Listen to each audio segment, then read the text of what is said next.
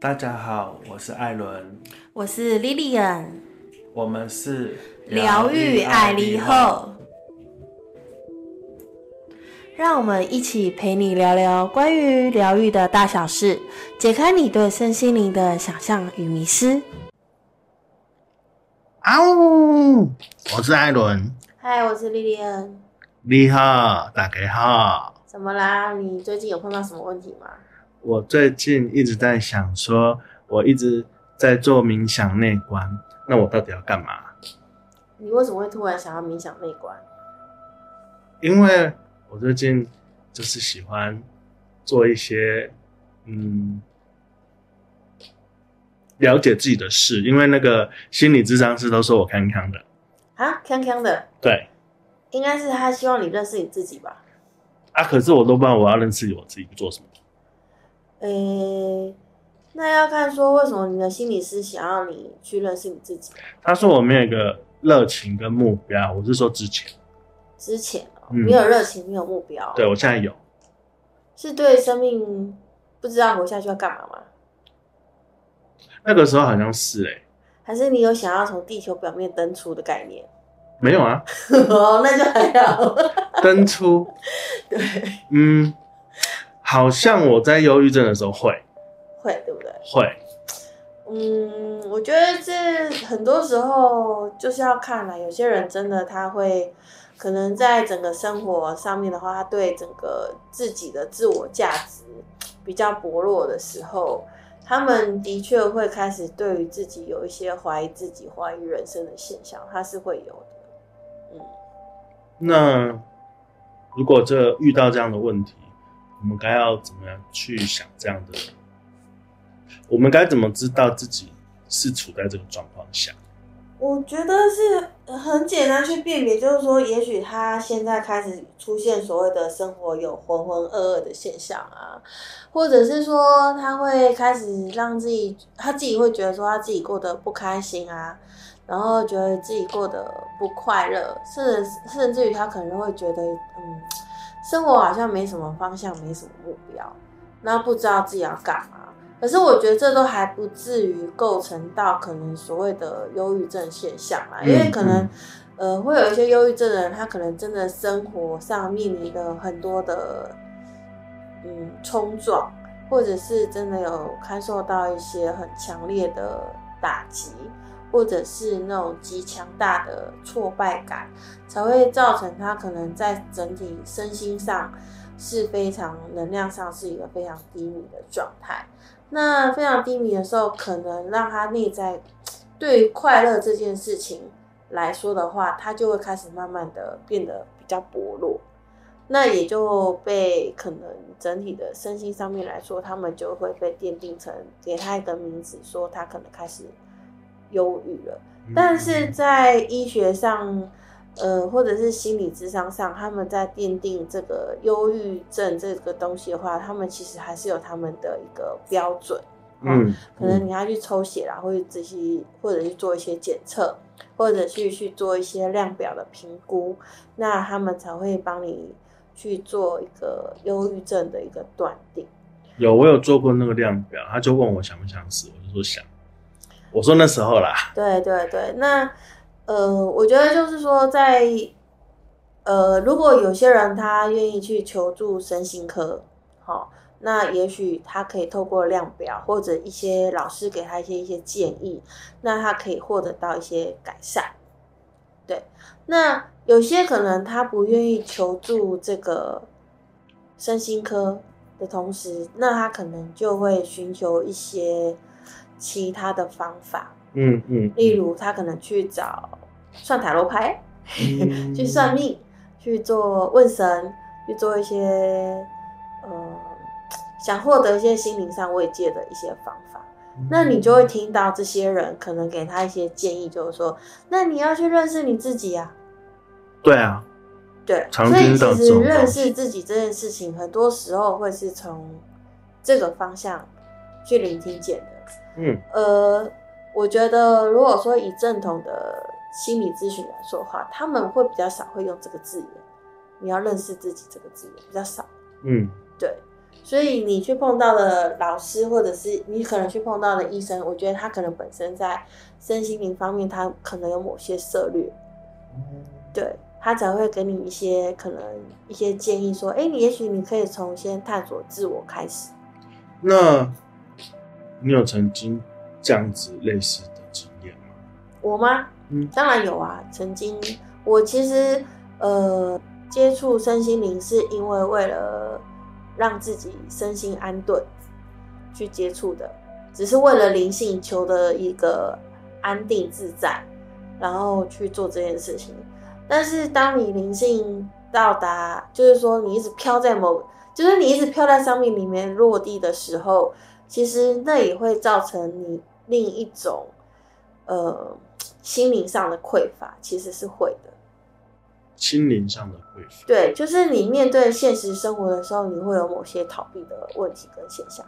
哦，就是所谓的灵性逃避这样的状况。嗯，对，有一点像是对。嗯，那我们学很多这样子相关的议题的时候，我们都常听到一句话说我们要爱自己。那到底要怎么爱自己？嗯，有分很多面向来讨论爱自己这件事情。因为这很缥缈啊，就是讲虽然说是那样讲，但是到底要怎么做嘞？你要看看说，你要从我们的灵性层面的爱自己去切入，还是以现实生活层面的爱自己来切入这件事情？所以如果说以现实层面的话，就是可能要对自己好，买东西给自己这一类的嘛。当然不是啊。那要怎么做呢？如果那我反问你，如果让你买很多东西为了你自己，你觉得你就会觉得这个比较爱自己吗？我觉得还好，可是很多人这样想，很多人这样子想，然后我遇到很多的个案，他们都说哦，那他们会开始买东西给自己，但是我就是在疑问说，那这样子真的有用吗？那你自己有这样子做过吗？没有，那你怎么做？我有的时候是会去上我想上的课，嗯那对我来说比较有帮助。嗯对，但是总不能每个人问我，我都说叫他去上课，因为毕竟每个人喜欢的东西不一定一样。嗯对，那这个东西就会变成说，我要怎么具体去给人家一个建议？这个是我们可能在真实会碰到的一个状况。嗯哼，其实我觉得在这个爱自己的这个面向哦，它真的我觉得太广大了啦。嗯那我我先以就是说我让我的学生去学习爱自己的这个方式，就是说我在我的认知里面，或者是说在我的介我的我的在告诉他们带领他们的爱自己的方式是说，第一个你要先知道我是谁，所以要先认识自己。嗯，不是，那我是谁？对，我是一个什么样子的样貌？我喜欢，我知不知道我的优点有哪些？嗯，我有没有办法去好好的赞美我自己？所以你先找到，就是说我我知道我是谁，我认识我自己，我是谁。然后呢，我知道我的优点是什么。然后也就是说，怎么认同自己这样子的状况。去了解自己，先了解自己开始。就是说，举例，好，艾伦，艾伦，你有没有很了解你自己？你知道你自己的优点是什么？嗯，我现在如果要你举十个例子，你自己的优点，你举例得出来吗？我很自在，嗯，我很好笑，嗯。我很北气，嗯。然后我很随性，嗯，我很调皮，第五个喽，再来，我很你的好优点哦，我很爱疑问，呃，我很好奇，嗯，我很爱学习，八个我很喜欢笑，哼，我很喜欢跟老公在一起。好，十个了。那我要你说出十个赞美自己的话，十个赞美自己的对。话，你要赞美你自己哦。我觉得我很优秀，嗯。我觉得我愿意让自己在一个对的道路上。嗯。我喜欢坚持的做一些协助人的事情。嗯我很喜欢呃搞怪，但是是想要让气氛能够呃舒服。嗯，我喜欢可以嗯吃好吃的东西。我觉得我胖胖的也很可爱。是，然后还有啦，我可以举很多，这个我做得到。对你做得到，对对不对？我做得到好，来，你像你可是有已经在身心灵这个领域，你已经有在打滚一阵子了，对不对？所以嗯你可以知道我自己的优点在哪里，然后我可以知道说写出很多赞美自己的话，对不对？对，但是缺点如果我也有。对，好，我现在如果我要你对着你的镜子嗯或者一一个手机，你去赞美你自己，嗯，你会不会害羞？不会，真的哦，哦那你很棒哎。不会啊。我们很多我啊们很多个案啊来的时候，他第一件事情就是我请他列出自己十个优点，他列不出来。再来，我请他可能写出十句赞美自己的话，他写不出来。嗯，对他也许会把自己的缺点放大，那可能会很多对自我的批判，他会不断的放大。当然，我觉得说会找到自己的缺点，那个叫做自省，我觉得很好。我觉得很好啊。对，很好。嗯但是你在自省同时的时候，也许你就把所有的关注都放在外头，是你非常在乎别人对你的看法，别人对你的想法，整体环境对你的认同度到什么阶段性，所以你会为了满足这整体的环境的需求，而去忘了你自己原本的样貌。嗯，对，所以我们在就是说认识自己、爱自己这件事情上，其实我会带着我的孩、我的学生都变成说孩童哈，变成带着我的学生先去找到、先认识自己，你的优点在哪里，嗯你的缺点在哪里，然后你有没有办法赞许你自己，然后我们再来帮他，就是说做简单的去评估说，那你如果说你是一个容易自我批判的人。那我们用什么样的方法协助你先学习接纳你自己？当你学习接纳你自己的时候，你就会知道你该如何善待你自己，你就会知道你该如何爱你自己。嗯嗯，对嗯所以，当你如果说你还没有先学习接纳你自己的时候，其实我们在谈所谓的呃爱自己这件事情，它其实是一个非常空幻的，它是一个非常缥缈的，它是一个非常让人家听了，我知道啊，我知道我要爱我自己啊，但是然后呢，再来什么叫爱自己？然后什么这个东西到底该怎么做呢？对，它就形成是一个很大的问号，或者是变成是一种很大的误解。我可能过度的消费，难道这就是爱自己吗？而且很多很多个案其实是用别人的角度去可能爱自己，然后他其实不知道他想要什么。对，所以透过这样子的一个可能，你去探索，你你去认，你去自我的探索，你自己去回想，因为你自己只有你自己最知道。可是我没有碰过一个状态，就是说他坐在我眼前，我请他写出十个自己的优点，他写不出来，那这时候怎么办？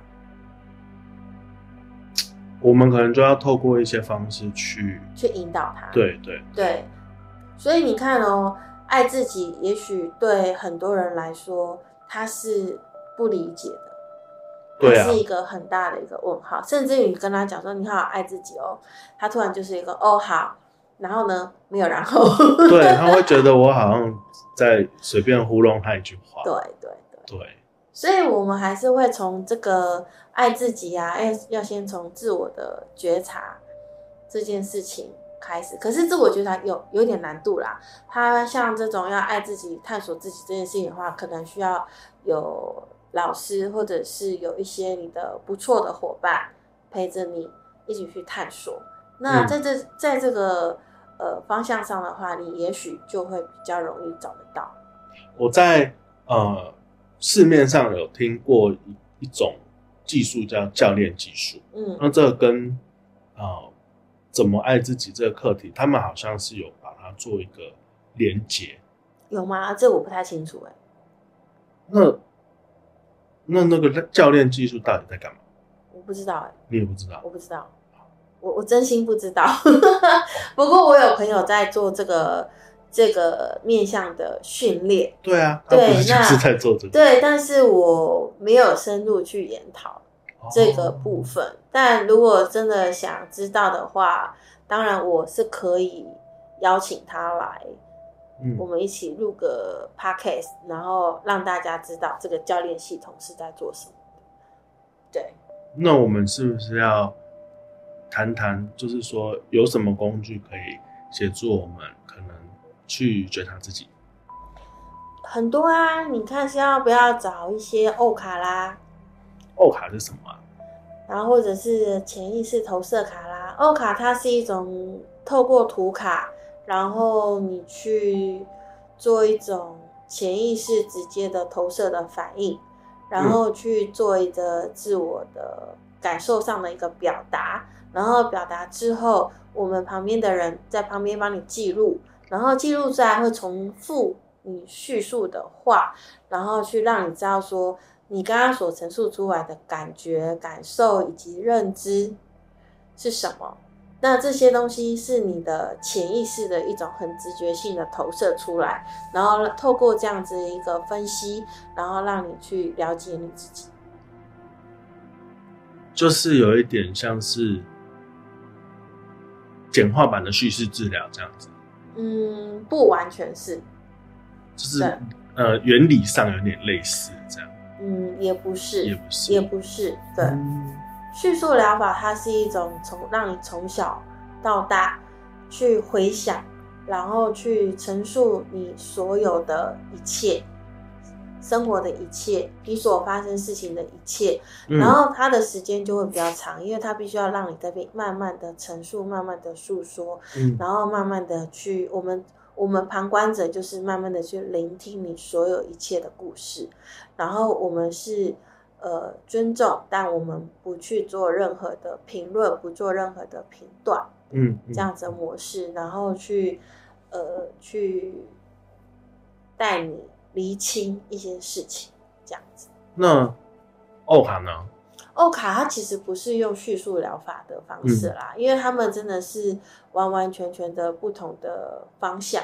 哦，对，OH 卡的话，它其实真的就是一种透过你的潜意识投射的反应，然后我们去，我们发觉可能有一些问题，有一些状态，我们去呃提出问题，让你回答。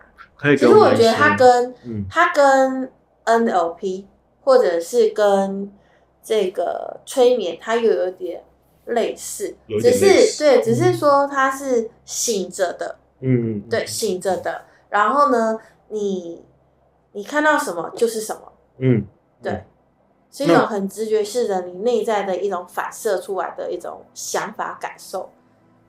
可以给我们一点故事或者是例子？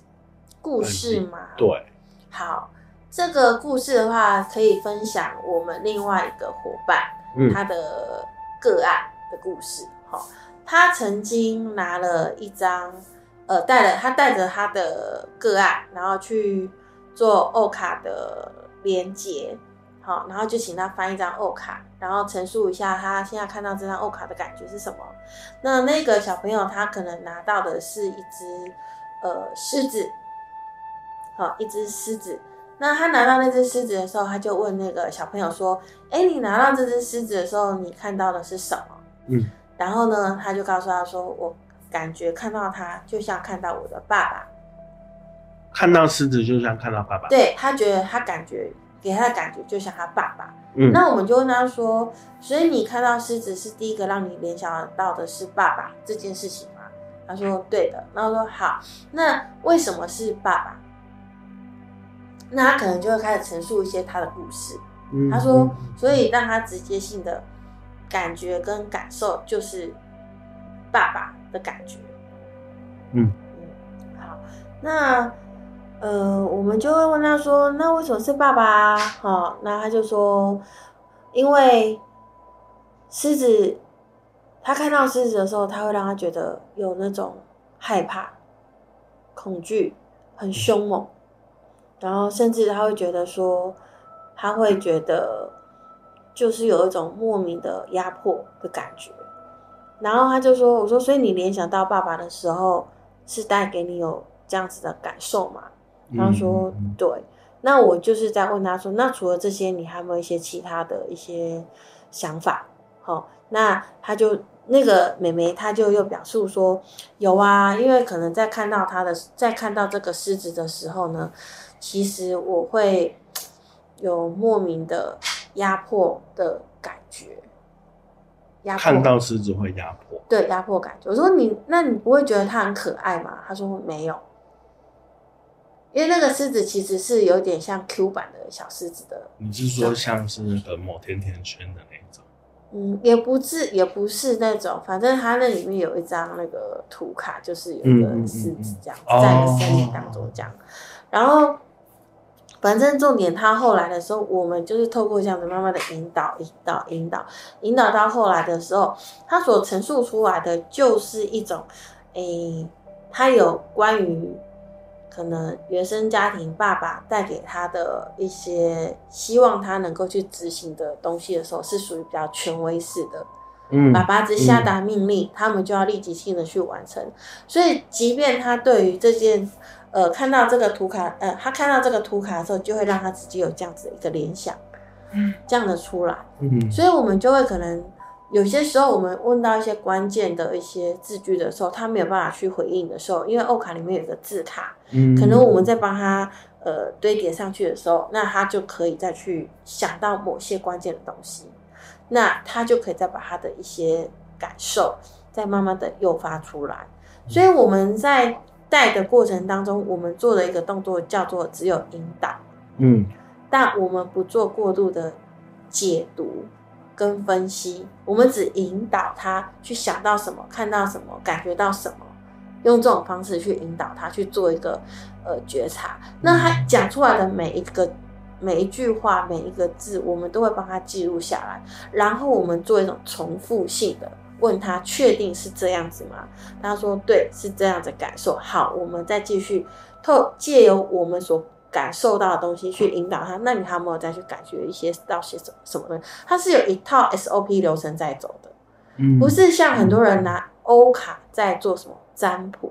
对，所以其实欧卡不是拿来占卜用的。嗯，嗯嗯嗯，对嗯对对对，最早很多人都这样玩，对，最早在最早在就是说，呃，画欧卡的创办人的呃欧卡创办人他在呃发行欧卡的时候，他是希望说能够透过这样子的引导，找到呃每个人他内在的可能潜意识的一些状态，所以他用的叫做引导，不是拿来占卜。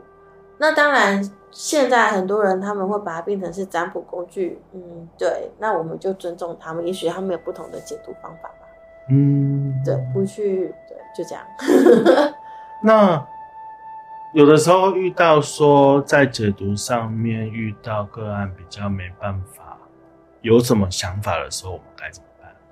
什么意思？例如说我们在催眠啊、或者是在欧卡的解读上，他看到他就说：“嗯，我不知道哎、我没有什么想法、就是等待，等待，我们就是等待，不需要因为其实去多做一他些。”其实他其实都是几乎会有感觉，只是他愿不愿意表述，哦，所以有可能是因为信任感不够啊，对，或者是说他还是有一些防备的感觉，嗯，嗯。所以在这整体上来说的话，他们就变成是一种他还没准备好，那嗯。也许我们就会终止这样子的咨询。嗯，对我们就会终止这个咨询的部分。好，这样我们大概了解了这个部分。嗯那回到一开始的问题，就是透过一些工具来做一些认识自己，然后可以真的去知道怎么爱自己这样的，呃，这叫什么？嗯这个叫什么？自我觉察，嗯应该是我们在这个路上真的有需要学习的一个部分。嗯，没错，嗯对。所以我其实我觉得整体回过头来看爱自己这件事情，工具是一个方式，那有人协助当然是更好。那呃，回到再来就是说，你们自己在做呃爱自己这件事情的话，也是要回到说，那你们愿不愿意打开心胸，认识自己？因为当你不愿意的时候，这一切其实也是白谈。是是，对对对，所以很多人你要呃去去跟他说，哎，我教你怎么爱自己这件事情，你要先问这个人的，你你知道怎么什么叫爱自己吗？嗯然后你问，你也可以问他说，那你是如何爱你自己？你透过他的这样子的一个呃，先聆听他的爱自己的方式之后，你再来决定你要不要找他帮你做咨询。哦，你是说先问那个呃助人工作者，他知不知道怎么爱自己？嗯，你再决定你虽要不要。然这句话有点呛哦。对啊，这样好像在挑战人家一样。那不要好了，我们我们可以说，哎、那你们都是怎么爱自己？哦，就是用询问的方式看看对啊，你他爱自己对啊，你说叫我要爱自己，那你们都是用什么爱？你们都是用什么方式爱自己啊？嗯可以问他，对啊，那也许就会有一些答案出来，那也许就可以知道说，那这个方式适不适合我？哦，像我都是用充实自己，然后去去去去让自己觉得说自己有爱自己这样子。嗯哼。对，那你呢？我吗？我是爱自己的方式有很多种。嗯对啊，我就是其实我会，就像我刚刚说的那个第一步骤，你先懂得接纳自己的好，但你也可以接纳自己的不好，嗯对不对？完美跟不完美，我同时接纳。我同时接纳之后，我实时的去可能让关照自己的身体啦，嗯。然后是不是需要休息啦，嗯。然后关照我的心灵啊，我每一个当下的感受啊嗯。是什么啊，然后我再去关照我自己的，就是说灵魂层次面啦、它是不是能够带着我去不断的让自己提升啊、觉醒啊，嗯嗯这样子。好哦，那今天谢谢老师的分享，感谢，拜拜。拜拜。